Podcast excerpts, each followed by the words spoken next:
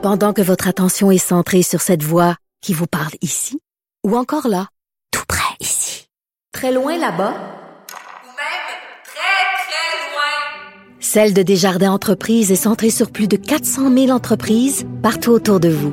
Depuis plus de 120 ans, nos équipes dédiées accompagnent les entrepreneurs d'ici à chaque étape pour qu'ils puissent rester centrés sur ce qui compte, la croissance de leur entreprise. Sophie Durocher. Entendez les dessous de sa dernière chronique. Cube Radio. Au Québec, quand on pense au général de Gaulle, on pense bien sûr à son fameux Vive le Québec, vive le Québec libre. En ce moment, la France souligne les 50 ans de la mort du général de Gaulle. On va en parler avec Christian Rioux, qui est correspondant à Paris pour le quotidien Le Devoir et qui est aussi collaborateur à Cube Radio. Christian, bonjour. Bonjour Sophie. Euh, Christian, peut-être commencer par euh, expliquer pour euh, un auditoire québécois l'importance, l'immensité de l'importance de la figure de Charles de Gaulle en France, même 50 ans après sa mort. Oui, absolument. C'est un. Je pense que le mot, euh, le mot n'est pas exagéré. Euh, de Gaulle, c'est euh, en France, c'est pas seulement en France. Hein, en général, je pense dans l'histoire du 20e siècle, c'est un géant. En fait, là, c'est les 50 mhm. ans de sa mort. C'est, c'est vraiment l'année de Gaulle. Là, c'est les 130 ans de, de sa naissance et c'est en même temps les, les, les 80 ans de l'appel du 18 juin, le fameux appel en 1940 de Gaulle, alors que la France est en débâcle, alors que la France se rend que Pétain s'apprête à, rendre les armes, de Gaulle qui, seul à bord d'un avion, euh, part, euh, quitte la France, s'en va à Londres, s'installe dans des appartements euh, de fortune à Londres et dit, moi, je fais la résistance et c'est moi la hmm. France libre. Hmm. Vous me racontez ça, Christian, puis ça me donne des frissons. Là, je veux dire, c'est impossible de rester de glace. Ça a été vraiment un acte très courageux, surtout que quand il est arrivé en Angleterre, faut se le dire, les Anglais ne le prenaient pas au sérieux, lui disaient, t'es qui toi? C'est pas toi qui est, t'es pas, t'es pas chef de l'État, t'es rien du tout. Tu es, tu es personne. Absolument. Personne à l'époque ne le prenait au sérieux. Euh, heureusement, Churchill sera convaincu à un moment donné, comprendra qu'il a besoin de la France et que la France c'est de Gaulle, justement, et qu'il représente quelque chose, mm. qu'il est capable d'unir la résistance. Les Américains, vous savez, ne le prendront jamais au sérieux. Euh, même après la, après la, libération, même après le, le, débarquement, les Américains le considéraient comme une espèce de franco, de, de, de, de pseudo-dictateur prêt, à mettre sa main mise sur la France et euh, c'est lui qui devra s'imposer euh, s'imposer à leur égard. Mais c'est pas c'est pas seulement ça. S'il il, n'aurait fait que ça, ça serait déjà un personnage absolument immense, immense, gigantesque. Mais c'est lui qui va régler le, problème crucial de l'Algérie, c'est-à-dire que mm. euh, alors que la France est aux prises avec ce qu'on appelle la guerre d'Algérie, une guerre de libération nationale en Algérie, on l'appelle on l'appelle au pouvoir. En 61, il arrive il arrive au gouvernement, il, évidemment il fait un référendum, il réforme toute la constitution française. Et là malgré, contre toutes les attentes, il donne l'indépendance à l'Algérie. On s'attendait à ce que cet homme conservateur euh, s'inscrit dans la tradition de la mhm. colonisation. Au contraire, c'est lui qui donne l'indépendance à l'Algérie. Il se fera énormément d'ennemis. Euh, D'ailleurs, il, il, sera, il sera l'objet d'un attentat. Euh, sa, vie sera, sera en jeu. Euh, oui, c'est important de le rappeler. Il prend seul cette décision cruciale qui va changer complètement euh, l'orientation, qui va changer complètement la politique française et il sera, dans toutes les années qui vont suivre, l'homme des indépendances. Et vous parliez du, Québec. Mhm justement, euh, le Vive le Québec libre, ce, n'est que la cerise sur le sur le sur le Sunday euh, d'une certaine façon, parce que de, oui, parce que De Gaulle est à partir de l'Algérie le héros des indépendances. Vous savez, il, il, voyage en Afrique, il voyage, il fait des tournées en Amérique latine, en Amérique du Sud, et il est acclamé comme le grand héros des indépendances, celui qui donne euh, l'indépendance aux colonies, qui croit dans l'avenir de l'Afrique, dans, dans, dans l'avenir des pays indépendants, et et d'ailleurs, il sort de l'OTAN pour ça, parce qu'il refuse de, se camper dans un camp, dans le camp américain. Et euh, il arrive au Québec avec un aura absolument inimaginable. On n'imagine pas l'aura qui était celui de, Charles de Gaulle ben, au moment où de Gaulle débarque au, Québec. Évidemment, Mais quand on voit les images, quand on voit les images, quand on voit évidemment ce fameux film de, Jean-Claude Labrec aussi, tout le parcours, le chemin du roi, euh, où il est euh, en voiture et les gens sont massés le long du parcours et applaudissent. je veux dire, c'est c'est une rockstar de la politique à ce moment-là. Absolument. Absolument, c'est une star, mais c'est une star pas seulement au Québec, parce qu'au Québec, euh, il le dira sur le bateau, il vient payer la dette de, Louis XV, hein, euh, euh, des, quelques siècles plus tard, mais c'est une rockstar dans le monde entier, c'est-à-dire que ce qu'il fait au Québec, les, les, les, on l'acclame au Québec, mais on l'acclame en Amérique du Sud, on l'acclame en Afrique, on l'acclame en Asie. Mm. C'est vraiment l'homme de du non-alignement de celui qui refuse, euh, vous savez, la guerre froide, de choisir un camp et qui pense que la souveraineté nationale, c'est le cœur, euh, c'est l'avenir en fait, mm. c'est l'avenir des peuples, c'est la souveraineté, c'est la souveraineté nationale. Alors, Aujourd'hui, c'est, je vous dirais que c'est presque un peu amusant de voir que tout le monde en France aujourd'hui euh, se réclame de De Gaulle. Hein. C'est, assez étonnant. On, a des écologistes qui se réclament de De Gaulle. On a des, gens du, de, de, l'ancien Front National, alors qu'on sait que les fondateurs du Front National ont été des partisans de l'Algérie française et donc des grands ennemis de De Gaulle. Mais aujourd'hui, on se réclame de De Tout le monde aujourd'hui se réclame de De mm-hmm. Gaulle.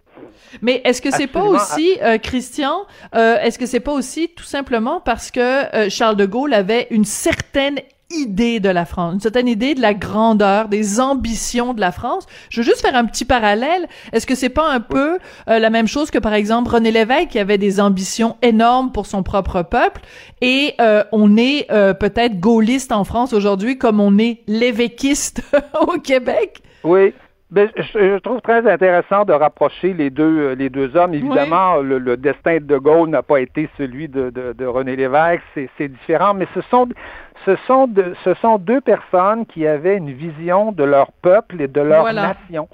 Euh, intégrée, c'est-à-dire, vous savez, en France, la gauche en général dit, ben nous c'est la République, la droite dit en général, ben nous c'est la la, France historique, hein, vous savez, traditionnelle, De mhm. Gaulle, c'était les deux. C'est la République et la France historique. Et pour René Lévesque, c'était le Québec, c'était pas juste la Révolution tranquille, c'était aussi avant la Révolution tranquille. C'était c'était la Nouvelle-France. C'était c'est des gens qui acceptaient leur peuple dans leur entièreté. Je, je mhm. vous dirais. Et si on les admire beaucoup aujourd'hui, et, si on les admire beaucoup aujourd'hui, moi j'avais j'ai déjà parlé avec euh, un, proche de De Gaulle euh, qui s'appelait Philippe de Saint-Robert, qui était un grand ami du Québec, qui lui, mm-hmm. qui lui disait, vous savez, De Gaulle, euh, il gouvernait, il ne gérait pas. Alors aujourd'hui, vous savez, on, on, est, on, est, un peu, oui, aujourd'hui, on gère, c'est-à-dire, et on le voit hein, dans, dans, tous les événements qu'on vit aujourd'hui, l'épidémie, euh, l'islamisme, on, on, voit bien que les gens n'ont pas l'habitude de, de, dire euh, suivez-moi, on s'en va par là, et on va faire quelque chose. On a plutôt l'habitude de gérer les, des, des, choses, de regarder des tableaux, des, des, des statistiques et d'essayer de d'influencer des tableaux plus que plus que des gens. Ouais, mais c'est pour ça que ce, ce personnage-là est si euh, est si important. Et euh, c'est euh, Michel Onfray, je pense, qui vient de faire de publier un essai où il compare Charles de Gaulle et attendez, c'est qui? C'est François Hollande ou c'est Nicolas Sarkozy? Non, c'est Mitterrand. C'est Mitterrand, pardon. Oui, oui, c'est ça. Mitterrand, oui, absolument, oui, absolument. Et, euh, et il a des mots évidemment très doux pour euh, Charles de Gaulle et très très très sévères pour pour François Mitterrand. Je pense qu'il a une formule où il dit euh, Charles de Gaulle faisait des choses pour la France, Mitterrand faisait des choses pour Mitterrand. c'est, On s'ennuie de l'époque justement où il y avait des des, des chefs d'État, des chefs de gouvernement qui euh, plaçaient les biens de la de, le, bien collectif au lieu de leur euh, euh, en haut de leur bien personnel. C'est vraiment on s'ennuie de ça. Et de, et de, Gaulle et de Gaulle n'était pas un homme consensuel, même si tout le monde semble aujourd'hui l'adouber. C'était un homme seul. Très souvent, en 1940, il est seul quand il part quand il part à Londres. En 1961, quand il prend la décision de hmm. donner l'indépendance à l'Algérie, il est seul. Personne personne ne le suit et quand il dit euh, Vive le Québec libre, vous imaginez comment il était seul du haut de son ben balcon de, l'hôtel de ville face à, tout, oui, à toutes drôle. les puissances de, de, ce monde. Et, et, et, et, contrairement à lui, Mitterrand n'a pas accepté d'être aussi seul que ça. Il s'est plié, euh, je dirais, au mode de l'époque. Il s'est plié notamment euh, à la mondialisation, à la privatisation. Et c'est, je pense, en, en bonne partie ce que Michel Onfray lui reproche. Oui, c'est juste drôle parce que vous parlez de la, la fameuse scène du balcon, puis évidemment, comme c'est euh, toutes sortes de d'événements dont on qu'on se remémore ces jours-ci, il y a, y a une photo euh, qui, qui, était publiée dans le journal récemment où on voit donc le général de Gaulle euh, avec son épouse, puis il y a Jean, Jean Drapeau, euh, maire de Montréal à l'époque, avec son épouse, et de voir la face que fait le maire Jean Drapeau euh, quand le général de Gaulle vient de, de, de proférer sa phrase. C'est assez rigolo de voir la, la tête. Donc, euh, pour ceux, les moins de 20 ans, là, qui, euh, qui, euh, qui ont peut-être parfois une, une mémoire historique défaillante, c'est important de se rappeler ces événements-là. Oui, euh, et un homme extrêmement moderne dont on va parler encore longtemps, alors qu'il y en a beaucoup qu'on va oublier, avoir oublié peut-être dans quelques années. et aussi d'un point de vue euh, plus personnel, parce que je sais qu'il y a un, film qui vient, qui a été fait un petit peu plus tôt cette année. Là, il y a une série aussi en France sur Général de Gaulle. Dans sa vie privée, euh, c'est important de le rappeler. Il avait une une fille, euh, bon, il a eu plusieurs enfants, je pense trois ou quatre enfants, et il avait une fille trisomique qu'il a toujours refusé, alors que ça se faisait couramment à l'époque de placer, d'institutionnaliser. Non, euh, lui et, et, sa femme l'ont euh, l'ont gardé à la maison et c'était la prunelle de ses yeux. Là, il y a des passages dans ses dans les différents euh, textes qu'il a écrits où il parle avec euh, vraiment tellement d'amour, d'admiration et de tendresse de sa fille trisomique. C'est vraiment c'est un personnage au point de vue humain qui est absolument fascinant aussi là.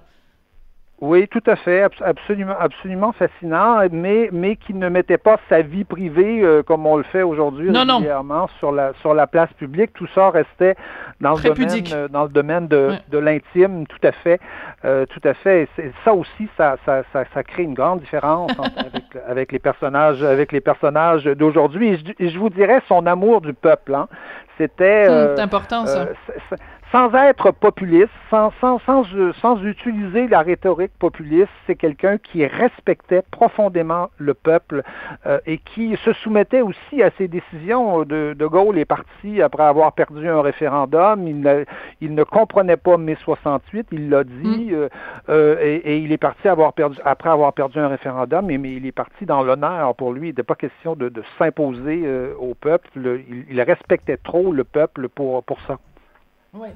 Euh, vous dites euh, euh, son amour du peuple. Je vais revenir encore une fois à René Lévesque. C'est René Lévesque qui disait Je me méfie de ceux qui prétendent aimer le peuple, mais qui détestent tout ce que le peuple aime euh, ou méprisent tout ce que le peuple aime. S'il y a quelqu'un qui aimait son, son, son peuple, ses concitoyens, c'est bien René Lévesque. Bon, Christian, je voulais absolument qu'on parle de d'autres choses parce que bon, c'est bien de se remémorer ce qui s'est passé il y a 50 ans, mais parlons de la situation actuelle en France. C'est absolument terrible. Le, le virus est complètement hors de contrôle.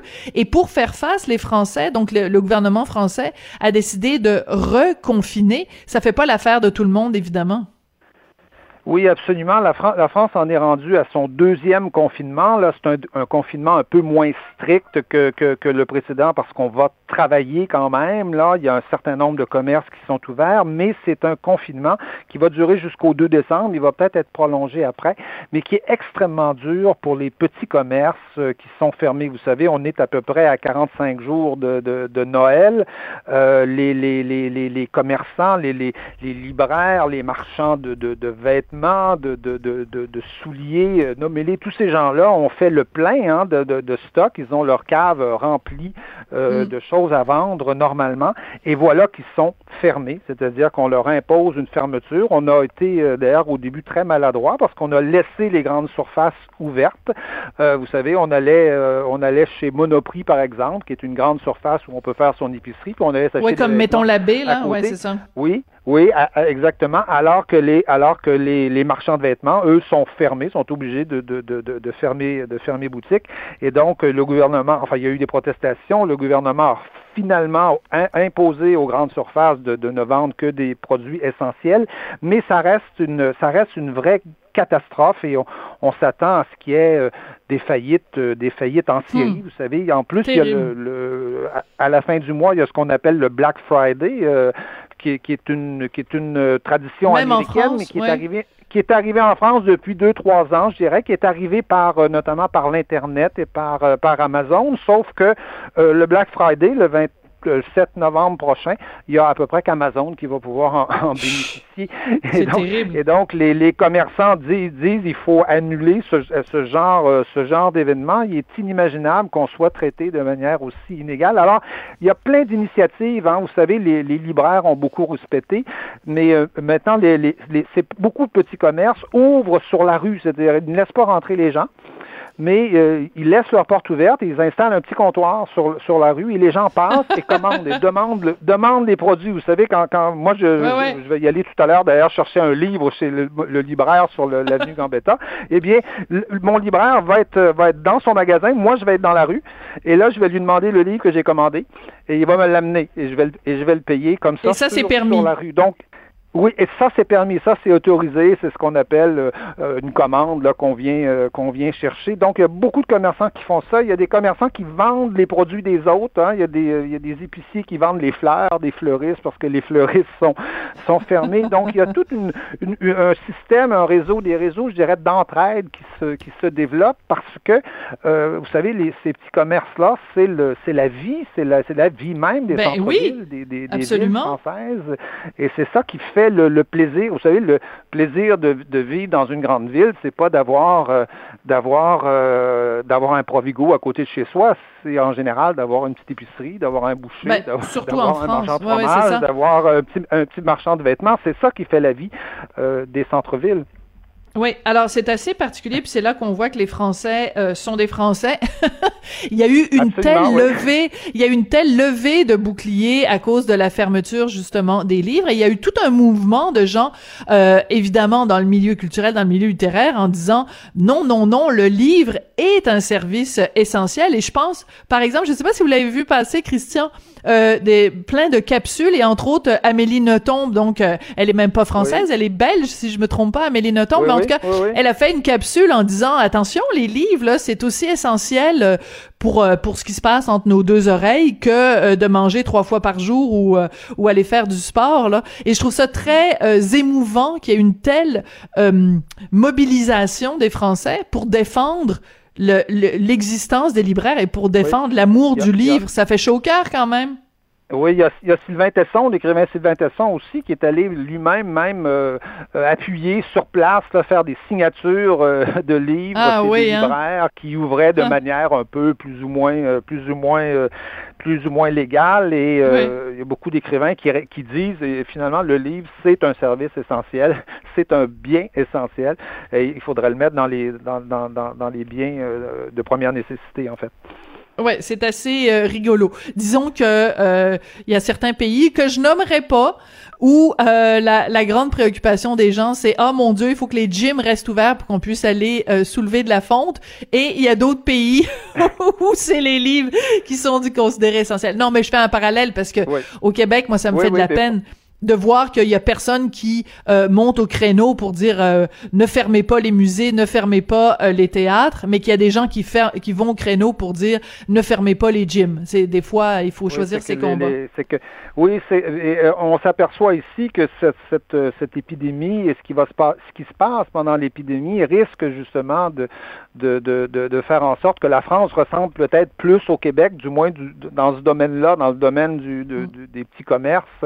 Euh, moi, je, je, me souviens très bien, il y a quelques années, j'avais couvert euh, les, euh, la Grèce. J'étais allé en Grèce au mhm. grand moment de la crise économique et, et je rencontrais des, des présidents d'associations de, de, PME qui me disaient, mais vous savez, moi, je, je sais pas, j'ai 50 000 membres. Demain matin, je vais en avoir 10 000 parce que les autres sont morts sont disparus, ils ont fait faillite. C'était des très chiffres de cet ordre-là. -là, C'était inimaginable, inimaginable. Le, nombre de faillites de petites entreprises. Et euh, on risque, dans peut-être pas cette année parce qu'il y a beaucoup d'aide, mais on risque de connaître ça l'année prochaine euh, dans beaucoup de pays et notamment en France. Ouais. Christian, merci beaucoup de nous avoir euh, parlé de tout ça et euh, une petite euh, pensée pour Charles de Gaulle et son fameux Vive le Québec libre. peut-être que on va peut-être voir ça au cours des prochaines années, mais en tout cas. Vous, vous savez, vous savez ce que disait de Gaulle quand en mai 68 on disait mort au con? Oui, qu'est-ce qu'il disait? Il disait vaste programme. Ah, écoutez, il y a tellement de citations. euh, comment comment peut-on euh, diriger un pays où il y a 500 sortes de fromages euh, différents? Il y a plein de belles citations de Charles de Gaulle. Mais mort au con, vaste programme, c'est pas mal aussi. C'est là-dessus d'ailleurs qu'on va se quitter. Merci. Christian Rioux, donc, qui est correspondant euh, à Paris pour le journal Le Devoir et qui est aussi, bien sûr, collaborateur à Cube. Puis C'est comme ça, sur ces bons mots, euh, mort au con, vaste programme, que se termine l'émission d'aujourd'hui. Je vous remercie tout le monde de- d'avoir été là, puis on se retrouve évidemment demain. Merci à Sébastien Laperrière à la mise en onde, Hugo Veilleux à la recherche. Je vous dis au revoir, puis on se retrouve demain.